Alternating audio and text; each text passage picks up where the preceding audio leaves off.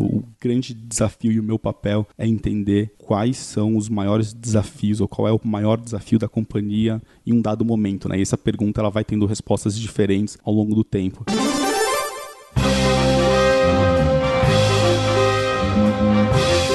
Eu sou Paulo Silveira Eu sou Rodrigo Dantas. e esse é o Like a Boss.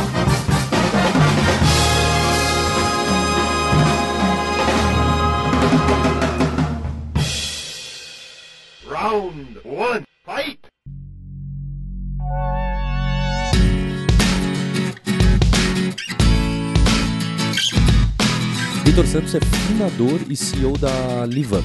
Vitor, você pode contar um pouco pra gente como que nasce a ideia da LiveUp, o modelo de negócios e o qual era o objetivo, resolver qual problema? Cara, a ideia da LiveUp surgiu em 2014 para 2015.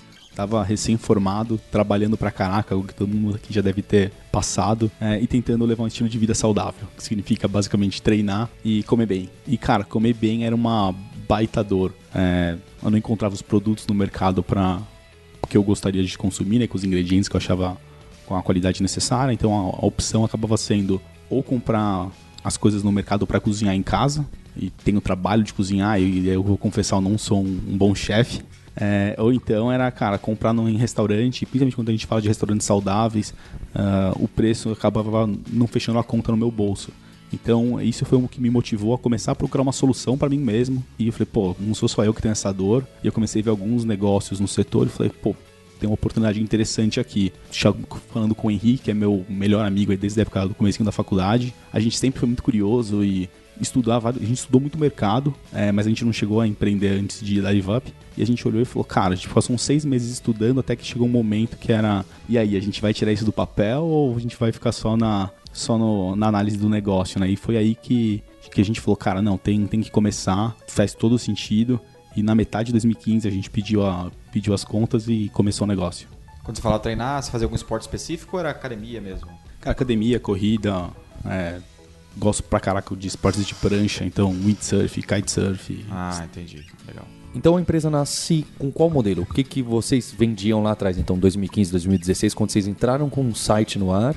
Que, que vocês estavam vendendo? A que preço? Se tinha recorrência ou não? Especialmente focado em que tipo de produto? Cara, a gente nasceu do dia zero como uma marca direta ao consumidor. Então a gente pediu demissão na metade de 2015. A gente tinha 300 mil reais no nosso bolso. A gente passou o chapéu com amigos, família, para colocar o business de pé. Em março de 2016 a gente começou a vender já no modelo direto ao consumidor com, com um site próprio, eh, entregando refeições prontas, eh, congeladas para o consumidor final. E quem fazia as refeições tinha uma equipe por trás fazendo. Cara, a gente é, mon- meio na loucura, né? A gente montou um negócio verticalizado, então a gente vai desde a parceria com um pequeno produtor, a gente tem uma, uma cozinha industrial, na época era uma casinha na Vila Madalena, hoje é um pouquinho maior. É, a gente controla a, a logística, né? Entrega o produto na sua casa. E quando você fala, eu achei interessante você falar, você juntou uma galera, primos, família, como é que foi? Foi um investimento anjo que você pegou? Sim, cara, foi. A gente tinha 300 mil reais, a gente tinha um modelo financeiro, precisava. No primeiro modelo precisava de 2 milhões de reais para começar o negócio. Caramba. E daí a gente che- chegou a conversar com o Family Office. É, é muito maluco ver como o ecossistema mudou né, nesse período. Mas em 2015, cara, a gente conversou com o Family Office que ia colocar o dinheiro, mas para quem lembra, foi uma época que o dólar saiu de 3,15 para 4,15. Diziam que o Brasil ia virar Venezuela. É, e esse Family Office pulou fora. Então a gente falou, cara, ferrou, o que, que a gente faz agora? Já tava, tipo, há dois meses eh, focado no, no negócio, sem receber salário. E não é que a gente estava super capitalizado na, na física, estava formado há um ano e meio. E, e, cara, meio que a gente tinha conversado com um amigo mais velho da, da faculdade, esse chefe, então tinham algum capital. E o que a gente fez foi pegar o modelo, cara, cortar custo ao máximo. A gente chegou lá e falou, cara, precisa de pelo menos mais 600 mil reais. E daí foi realmente a, a galera, amigo, família, que, que conseguiu colocar o capital inicial para a gente tirar o business do papel. Então a gente teve que começar é, com uma obsessão por ser eficiente, por ter unit economics saudáveis, porque era a única opção. Então foi assim que, que a gente começou. E muito dos investidores dessa pri- desses investidores, ninguém tinha experiência com venture capital, a galera foi realmente na emoção, no tipo, cara, se você pediu a conta para fazer para fazer esse negócio, alguma coisa vocês estão vendo aí, assim, mas foi foi uma, um ato de loucura aí das duas partes. Legal, legal. E então já nasce com uma cozinha própria de vocês, vocês congelam, vocês entregam lá em 2016. Sim, exatamente. A gente já começou com uma, com uma cozinha própria. É, cara, completamente uh, maluco, mas assim, a gente tinha uma obsessão, a gente tinha e tem, né, uma obsessão pelo produto, pela experiência gigantesca. A gente viu que se a gente queria levar uma comida de qualidade com a, a padronização que nós gostaríamos, era fundamental a gente controlar a experiência, a produção. A gente vê muita oportunidade em, em dar escala para a cozinha artesanal. É, de 2015 para cá, eu imagino que você tem, testou outros modelos. É o mesmo modelo da cozinha industrial lá da Vila Madalena ou muita coisa mudou? Hoje tem algum modelo novo, recorrência? Cara, a, a escala hoje é muito maior, né? Mas é, o que nós somos na essência é a mesma companhia. Assim, a gente quer fazer as pessoas comerem melhor no dia a dia. Uh, a gente tem um modelo direct consumer para fazer isso acontecer. O, o, processo que a gente tem feito é levar a para mais momentos de consumo. Então, é, a gente está expandindo o portfólio para trazer mais opção, seja na bebida, seja no café da manhã. Uh, pro ano que vem a gente está olhando mais personas, então a gente está lançando toda uma linha infantil e para bebê também.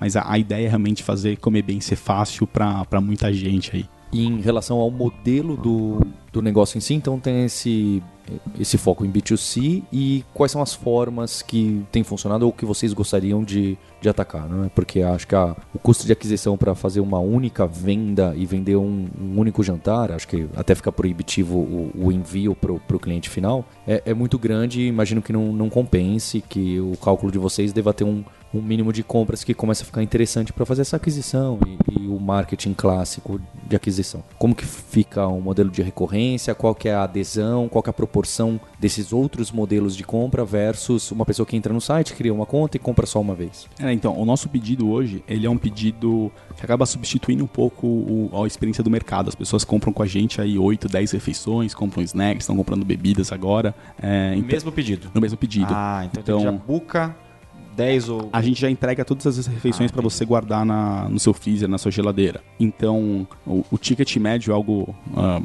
interessante aí do nosso, do nosso modelo. E sem dúvida, a recorrência é o nome do jogo, né? Então, é, não, não é justamente trazer um cliente para ele fazer uma compra one-off e, e nunca mais estar com a gente. É justo, a gente quer ser uma marca para estar tá ali no seu dia a dia, para estar tá, tá facilitando a sua rotina. Então, Uh, a gente tem uma recorrência aí bem alta da nossa base de, de clientes, que ajuda bastante os Unit Economics. E você já tem um produto de assinatura dentro do, do, do negócio? Cara, a gente não tem assinatura. É, a gente já fez alguns testes, mas, cara, comida é um negócio bem complexo, assim, é. os fatores que você leva em conta para tomar uma decisão é, é, diferente dos meus fatores, que é diferente do João, que é diferente do Pedro, enfim, cada pessoa tem ali a, a sua os, os fatores importantes para ela. Então, quando a gente pensa numa assinatura que está ali para simplificar o processo de compra, a gente acabou a gente começou a estudar e viu que a gente tinha que ter um, um modelo que talvez não ia simplificar a vida do consumidor. Então, hoje a gente tem um a pessoa tem algumas facilidades para para repetir um pedido e tudo mais, mas a gente é um, as pessoas vêm e compram com a gente uh,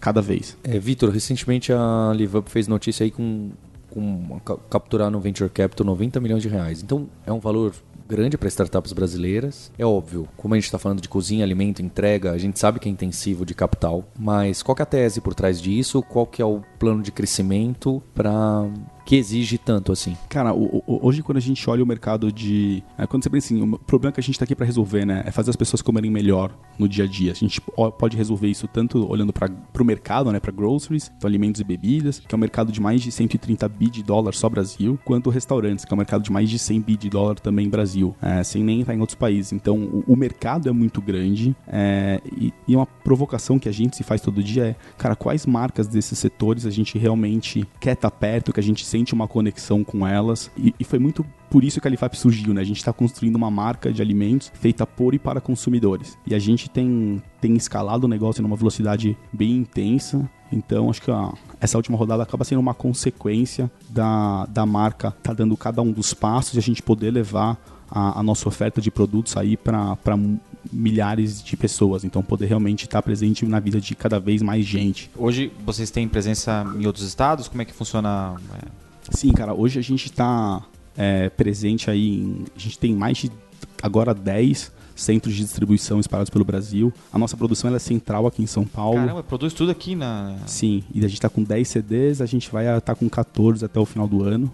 Cara, é- é- foi um modelo, assim, que a gente no dia zero pensou nele realmente pra escalar. E é muito, é muito legal ver que, cara, o negócio que a gente começou numa casinha de 100 metros quadrados na Vila Madalena em março de 2016, foi pro Rio, a gente abriu o Rio de Janeiro em 2017, justamente para mostrar como o modelo seria escalável. Daí, é, o processo, a gente abriu Belo Horizonte em 2018.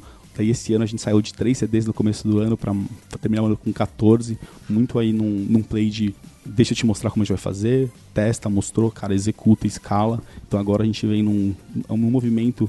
Cara, quando eu paro pra pensar que a gente começou há três anos e meio, é muito maluco ver a intensidade que as coisas estão acontecendo. Mas na hora que a gente vê assim, cada um dos passos foi, foi bem pensado. É, mais do que isso, né? Foi muito bem plane, foi planejado e foi muito bem executado pelo time. E esse centro de distribuição é próprio, é de vocês mesmo, não é compartilhado para fazer alguma coisa? a gente, cara, a gente tem um CD de 250 metros quadrados. O, o que é Livap, né? Eu gosto muito da analogia de um, de um time de basquete, assim. A gente é uma marca direto ao consumidor que, cara, a marca é o ataque, né? Você tem que atacar, mas você tem que defender bem. A marca, ela, ela, ela cria conexão, ela, ela tem essa, essa pegada emocional com o cliente de escutar, ser transparente, ah, pegar os feedbacks e melhorar o produto. Ela cria esse relacionamento, mas depois você tem todo um lado do que é da defesa, que é a operação. Então, é a parceria com, com o pequeno produtor, é a cozinha industrial, é a gestão de logística. Toda essa operação é feita com um sistema proprietário, desde a gestão da produção, gestão de estoque, gestão de rota de entrega. Então a gente tem os CDs aí espalhados pelo Brasil, mas tem toda uma gestão que a gente faz daqui de São Paulo, é, que é onde fica o nosso escritório desses lugares. E, e esse business plan para esse aporte, então, é, precisa de muito dinheiro para operacionalizar outros CDs e talvez até uma cozinha maior em outros lugares. Prin- Principalmente, é, a gente está expandindo a oferta de produtos da empresa. Então, a gente começa... pe- Pensa assim, você come pelo menos 21 vezes na semana, né?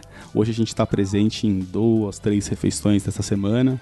É, Principalmente naquele jantar corrido de dia de semana. Então a gente quer estar mais presente do café da manhã, a gente quer estar presente é, quando você faz um pedido para comer um negócio rapidão no trabalho. É, então a gente, o, o- o uso desse capital é principalmente para expandir o portfólio da, da companhia. É, é óbvio que vocês querem adquirir novos clientes, mas parece que se houver um aumento desse lifetime value aí, desse cliente que vocês já têm, já seria um negócio muito bacana.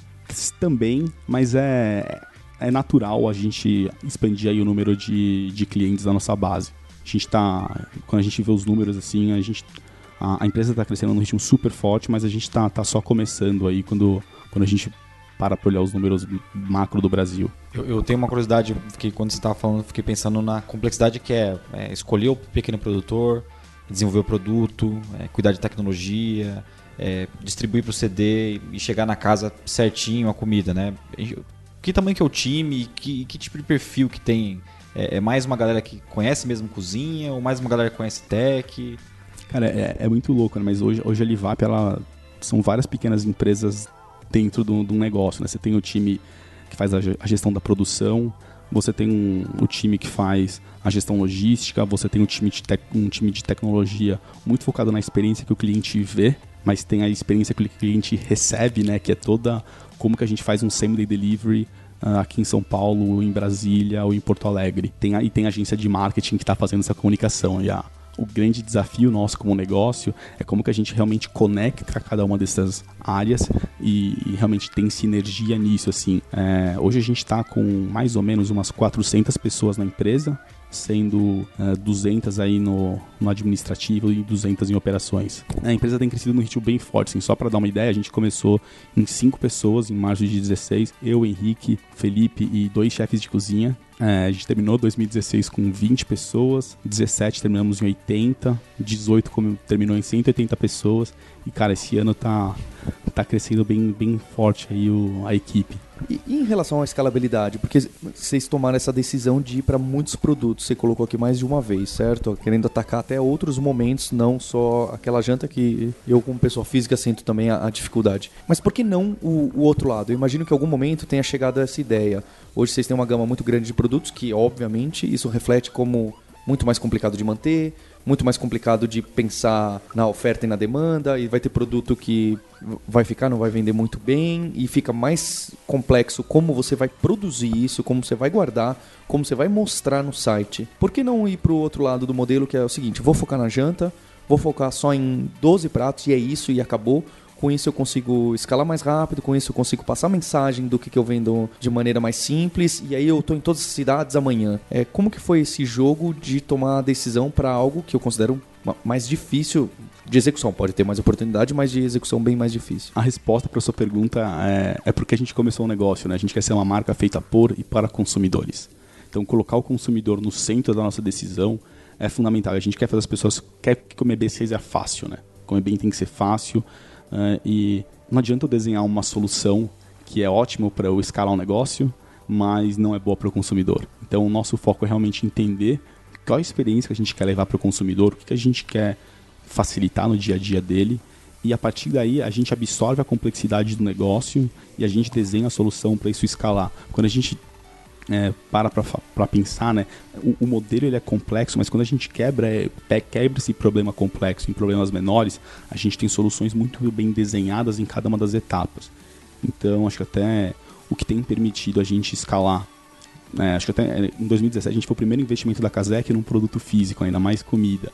Quando você para para olhar como o negócio tem escalado, como a gente tem desenvolvido um modelo para que realmente coloque o consumidor ah, no centro da, da tomada de decisão na, desse setor de alimentos e bebidas, de setor de restaurantes, é, é justamente isso que eu acho que tem, que tem a, o diferencial da LiveUp, né? É realmente uma a, a equipe inteira, os nossos processos, eles estão desenhados para empoderar o cliente.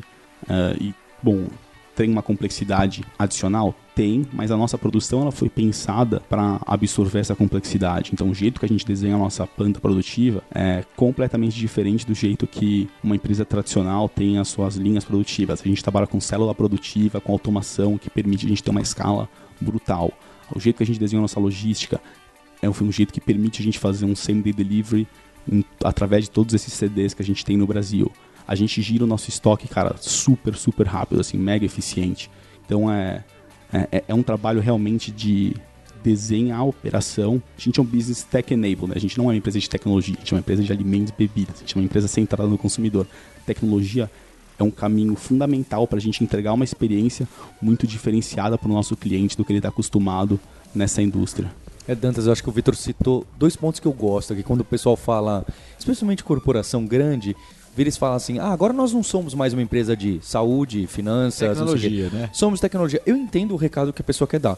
Mas se ela deixa de ser uma empresa de finanças, Ela de saúde, morre. ela não faz sentido nenhum, né? Acho que é, realmente é enabler. E aí as pessoas que têm tanto esse, não, eu preciso mostrar agora que eu tenho tecnologia, que esquece do core business ou de alguma forma assim. E eu gostei também dessa, dessa mensagem, Vitor, do, do foco no cliente. Eu trabalho com educação e a gente tem, por exemplo, no nosso B2B cresce muito. E às vezes a gente tem aquele dilema, a gente tem que priorizar algumas histórias, né, pro produto e aparece, poxa, ó, tem esse pedido aqui mais B2B, de relatório, de gerência, e tem esse pedido aqui que parece ser da pessoa que vai aprender, dos alunos, das alunas. Eu falo, gente, a gente tem que priorizar aluno e aluna, porque quem, quem estuda, quem aprende, quem está executando são essas pessoas. O relatório do gerente é óbvio que a gente vai precisar, mas se isso não reflete nada para o usuário final, final, é, eu estou colocando alguma coisa, eu estou ficando Qual o um valor para o usuário? né? É, qual o valor final mesmo? Tem valor, né? Às vezes nem tem valor. Acho que é, é muito maluco até, né, pra pensar nisso, mas, cara, todos nós só temos negócios, a gente só trabalha porque tem uma pessoa ali que chama cliente, que é o motivo da gente existir, assim. Então, a, ter essa conexão muito clara com ele é, é fundamental e, e é o que tem que guiar nossas decisões, né? Nosso desafio como, como empreendedor e como equipe é transformar essas, as demandas do consumidor em soluções viáveis para através do negócio. Então, é, é- essa obsessão é algo que a gente realmente leva continuamente para a equipe. A gente tem desenvolvido ferramentas para isso acontecer. E, e falando um pouquinho, acho que do, do seu outro ponto, né, sobre um negócio de tecnologia ou não, cara. Todo mundo precisa ser, um, certa forma, um negócio de tecnologia, porque, cara, tá- ela faz parte do nosso dia a dia cada vez mais, né? E cada vez mais faz parte a gente nem percebe. Então, acho que muito da, do que a gente tem que pensar no negócio é como que a gente realmente usa a tecnologia para cara ter uma logística mais eficiente, para ter uma, uma produção que, que vai outperform os nossos as outras ofertas, como que a gente vai levar uma experiência para o consumidor agregada que, cara, que realmente vai encantá-lo. Mas assim, no final do dia, todo o processo pode ser fantástico. Se, cara, se a hora que você provar minha, minha comida, se você não achar ela gostosa, tá tudo errado, né? Então, Acabou a experiência, né? exatamente.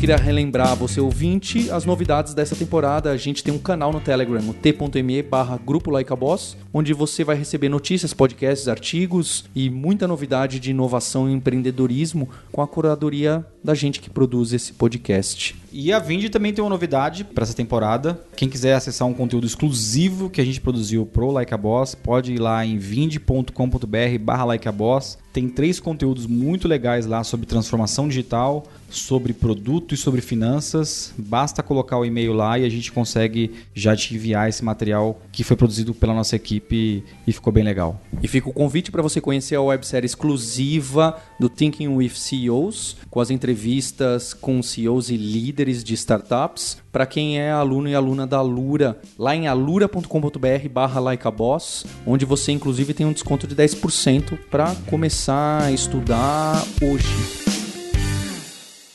Round two, fight!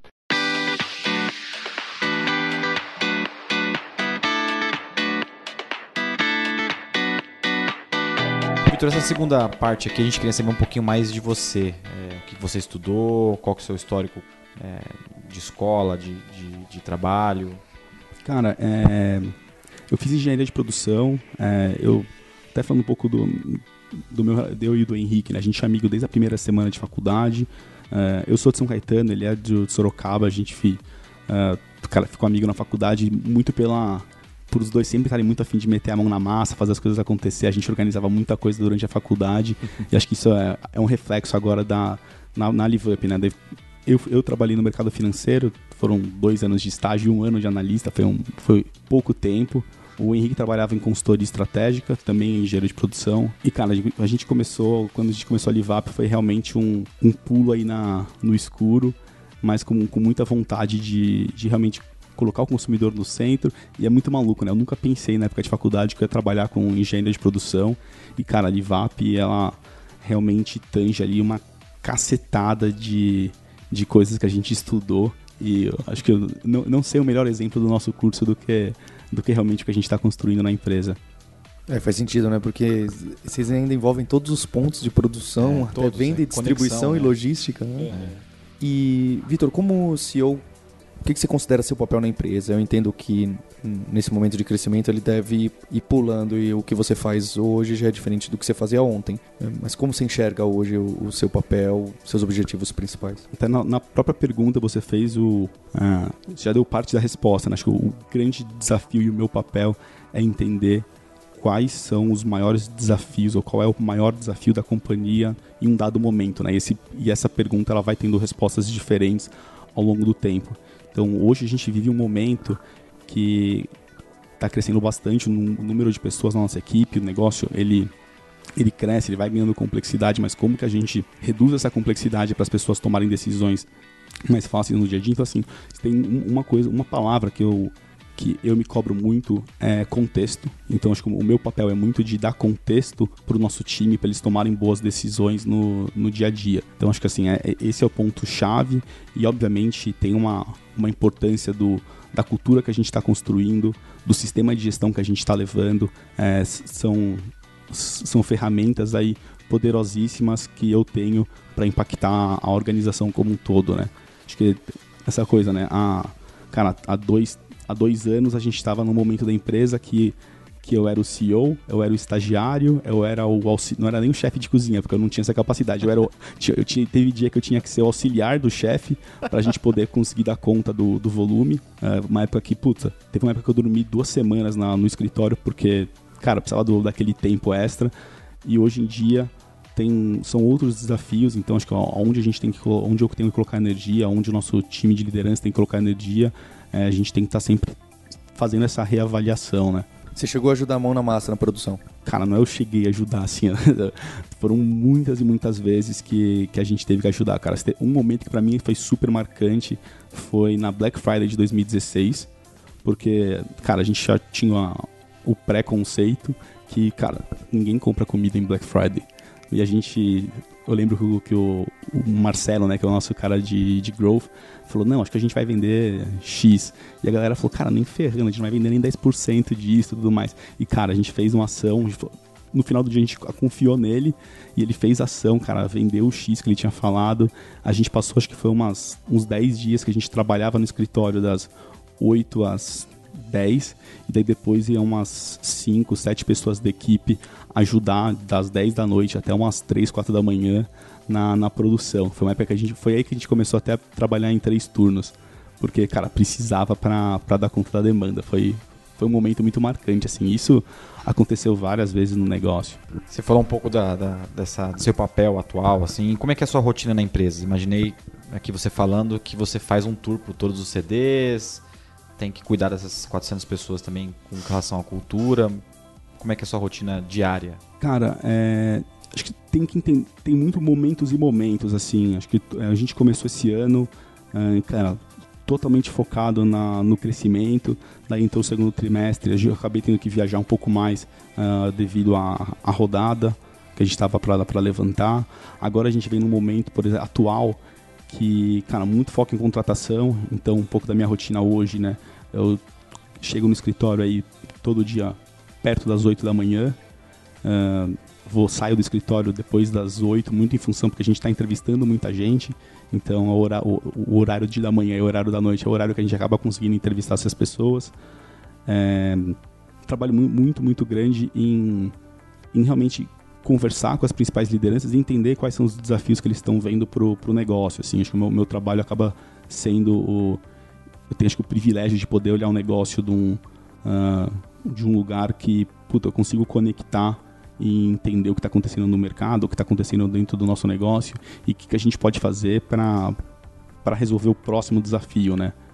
E, e daí da rotina, cara, eu é, tenho treinado aí normalmente das 6 às 7 da manhã, uma, pelo menos umas 3, 4 vezes por semana. Mas é, é, é difícil, assim, cara, conseguir encaixar uma rotina, acho que é o maior desafio. É, tô para conhecer um, um, um empreendedor que fala: ah, não, minha rotina é super tranquila, super bem planejada. E que divide bem a vida pessoal e do trabalho. é, não, work-life balance perfeito. Nossa, super, super A gente tava tendo uma, uma, uma palestra, uma palestra não, um talk nessa sexta-feira, foi sexta que a gente foi? Sobre um investidor que falou, ah, você acredita em é, balanceamento entre vida pessoal e, e empreendedora? O cara falou, não. Era- E era um investidor anjo, um, um americano investidor anjo do, do Twitter, do Square e, e do Uber. Pra você ter ideia. O, é o famo- o famoso cara nem pensou, né, pra responder. A res- É, não, ele falou, não, isso não, não, Não dá. existe. É. Acho o, o- um ponto que is- isso é importante é, é a reflexão do, do momento da empresa e, cara, a, dos negócios. A gente cresceu, sei lá, quase 10 vezes aí em dois anos. É, a hora que você para pra pensar nisso, é, o ciclo da, da empresa é muito intenso. Cara, parece que a gente começou a Livap há 10 anos, assim, é muito maluco. E, e entender, cara, cada momento, cada mês, cada trimestre, qual que é o desafio, é, o, o desafio vai mudando numa intensidade tremenda, né? Acho que não, não dá pra imaginar que você vai trabalhar ah, semanas de 100 horas toda semana, isso claramente não é nem um pouco sustentável, mas, cara, tem momento que que você vai ter que ter uma semana que, que vai ser punk, vai ter final de semana que você não vai conseguir descansar porque você vai ter que trabalhar, ah, como que vai ter final de semana que você precisa desligar porque é importante. Acho que, é, obviamente, a gente tem que mirar. Não dá pra imaginar que tem uma- a empresa inteira vai funcionar nesse ritmo. Acho que até um, um dos pontos que, que eu aprendi com, com um negócio aí nesses três anos e meio, que é o grau de comprometimento que, que eu e o Henrique a gente vai ter com o negócio, é, ele vai ser num outro nível se comparar com, com o restante da equipe. Eu acho que até é importante essa reflexão de como que a gente atinge nossas metas, como que a gente constrói um negócio que ele é sustentável no longo prazo, mas o longo prazo é uma sequência de, de curto prazo, né? Entender- Entender, assim, em cada um dos momentos o nosso papel, como que, a- o, como que tá o, o, o timing ali, o sentimento da companhia em cada um desses momentos é, é, é fundamental e entender quem que a gente tem que ser em cada um desses momentos, né? É, Vitor, o que que é importante para alguém com cargo de liderança na LiveUp, que, quem são essas pessoas que você está buscando e entrevistando? Queria até pontuar, porque você citou o Henrique diversas vezes aqui, né, o seu sócio e fundador, é, o, que eu, o que eu acho bacana e fico com a impressão de que vocês tiveram muito poucos desentendimentos ou, ou, ou opiniões completamente contrárias. Eu acho que isso é uma vantagem muito grande. Eu, meu, meu cofundador, que é, por acaso é meu irmão, também somos assim, né? Óbvio, a gente tem discussão acalorada, mas assim, sempre foi muito fácil, muito fácil resolver tudo. E eu vejo que algumas pessoas acabam tendo problemas com cofundadores e, assim, de maneira até rápida. É, o que, que você. Então, acho que acabaram ficando duas perguntas, né? Eu queria saber o que, que você está buscando e esse seu relacionamento com líderes e fundadores. Cara, acho que o ponto de partida é a gente tá olhando para a mesma direção. Isso acho que é o, é o ponto fundamental. Então, o, o negócio que a gente quer construir, o impacto que a gente quer ter, é, é, super alinhado entre eu e o Henrique, é super alinhado entre nós e a equipe de liderança da companhia. E quando a gente está contratando, é, e não é só para o time de liderança, tá? Isso é para qualquer posição na Livap. A gente realmente tem, tem no processo de contratação é, aquela coisa de, de conversar com a pessoa, entender se ela está alinhada com o nosso propósito, o que, que a gente está querendo construir, o que, que a gente quer levar para o consumidor. Essa é uma pessoa que a gente quer estar tá jogando no nosso, do nosso, no nosso time, assim, ó. Uh, adoro analogia com o esporte, mas é aquela coisa, a pior coisa que existe quando você tá, cara, você tá jogando, é você ter a sensação que você tá, você tá jogando numa intensidade, a pessoa do seu lado não tá com tá fazendo o corpo mole, cara. Isso assim é uma coisa inadmissível. Então, a gente procura gente que tá que tem o mesmo objetivo que a gente, que quer construir um negócio com o mesmo negócio que a gente, assim. Então, o que, que a gente pode fazer para isso acontecer, cara? A gente está contratando uma série de pessoas uh, nesse momento e, e quem, chegou, quem participou do processo uh, é, pode com, confirmar isso daí, mas, cara, é, deu chegar e pegar o nosso pitch deck para algumas pessoas e apresentar para ela o que, que a gente tem conversado com os investidores, o que, que a gente olha para o negócio no longo prazo, deu realmente procurar dar o maior contexto possível para as pessoas e falar, cara, é isso que a gente quer construir, esse é o tamanho do desafio, é isso que a gente está procurando. Você topa? Que eu, eu, eu, brinco, né? O processo, a, a entrevista para uma startup, acho que acaba sendo um processo de entrevista mútuo. Ah, é eu, eu tô entrevistando você, mas você está me entrevistando. E, e, o meu papel como CEO da empresa e, e, todo o papel de quem contrata tem que ser o desafio que eu estou para te oferecer. É o desafio que você está procurando? Eu acho que quando a gente faz isso e, e, tem um sim dos dois lados, a chance de dar certo é muito grande. Então, é, eu e o Henrique, a gente começou um negócio assim, as primeiras pessoas que entraram vieram com esse espírito de fazer acontecer, de jogar como um time, e a gente tá, tem procurado escalar isso na, na próxima contratação. Vitor, obrigado pela participação. A gente vai deixar um convite para você e para os ouvintes entrarem no nosso grupo do, do Telegram, não é, Dantas? É se quem quiser participar do grupo, é só digitar t.me barra grupo like a boss. Tem um, tem um site também, tem um link aí para quem está ouvindo o podcast. Deixar também o convite para conhecer a websérie do Thinking with CEOs, da Lura, para quem é aluno. Tem o um link aí também. E também tem conteúdo, não tem na Vind, Dantas? E a gente também fez um conteúdo exclusivo para os ouvintes do Like a Boss. Quem acessar vind.com.br barra Like a Boss vai encontrar três conteúdos lá sobre produto, transformação digital e finanças. Ficou bem legal. Até a próxima.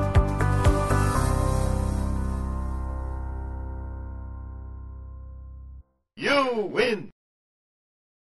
Este podcast foi editado por Radiofobia, podcast e multimídia.